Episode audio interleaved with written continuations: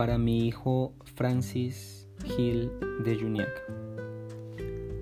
Te regañé porque no te limpiaste los zapatos. Te regañé cuando te vestías para ir a la escuela, porque apenas te mojaste la cara con una toalla. Te grité porque dejaste caer algo al suelo. Durante el desayuno también te regañé. Volcaste las cosas, tragaste la comida sin cuidado, pusiste los codos sobre la mesa, untaste demasiado el pan con mantequilla. Y cuando te ibas a jugar y yo salía a tomar el tren, simplemente volviste a mí, extendiendo tu mano, dijiste, adiós, papito. Yo fruncí el ceño y te respondí, mantén erguidos los hombros. Al caer la tarde todo empezó de nuevo. Te vi jugando en la calle, tenías agujeros en las medias, te humillé ante tus amiguitos al hacerte marchar a casa delante de mí.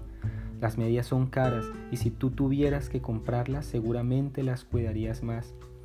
¿Recuerdas? En la tarde, cuando interrumpiste mi lectura, te miré impaciente. Vacilaste en la puerta. ¿Qué quieres ahora? te dije bruscamente.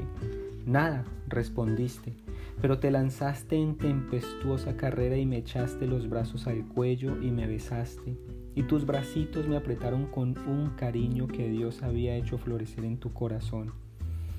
Poco después, hijo mío,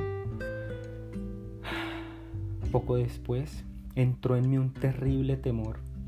¿Qué estaba haciendo? Tenía la costumbre de encontrar defectos, de reprender, de castigar. ¿Y esta era mi recompensa a ti por ser un niño? No era que yo no te amara, era que esperaba demasiado de ti y medía según la vara de mis años maduros. Y sabes, Francis, hay tanto de bueno y de bello y de recto en tu carácter. Ese corazoncito tuyo es grande como el sol que nace entre las colinas.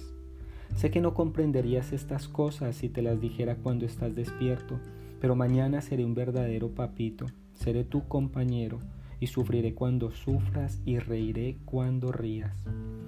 Temo haberte imaginado hombre, pero al verte ahora, hijo, acurrucado, fatigado en tu camita, veo que eres un bebé todavía. Este es un fragmento adaptado del libro Papá Olvida, W. Livingston. En el marco de la comunicación asertiva, afectiva y efectiva, he deseado compartir con ustedes esta pequeña adaptación personal, la cual nos muestra una regla muy importante y es no criticar, no condenar, no quejarse y por encima de todo hablar con respeto y amor al prójimo. Muchas gracias, espero que estén bien, que Dios los acompañe. Hasta luego, hasta una próxima.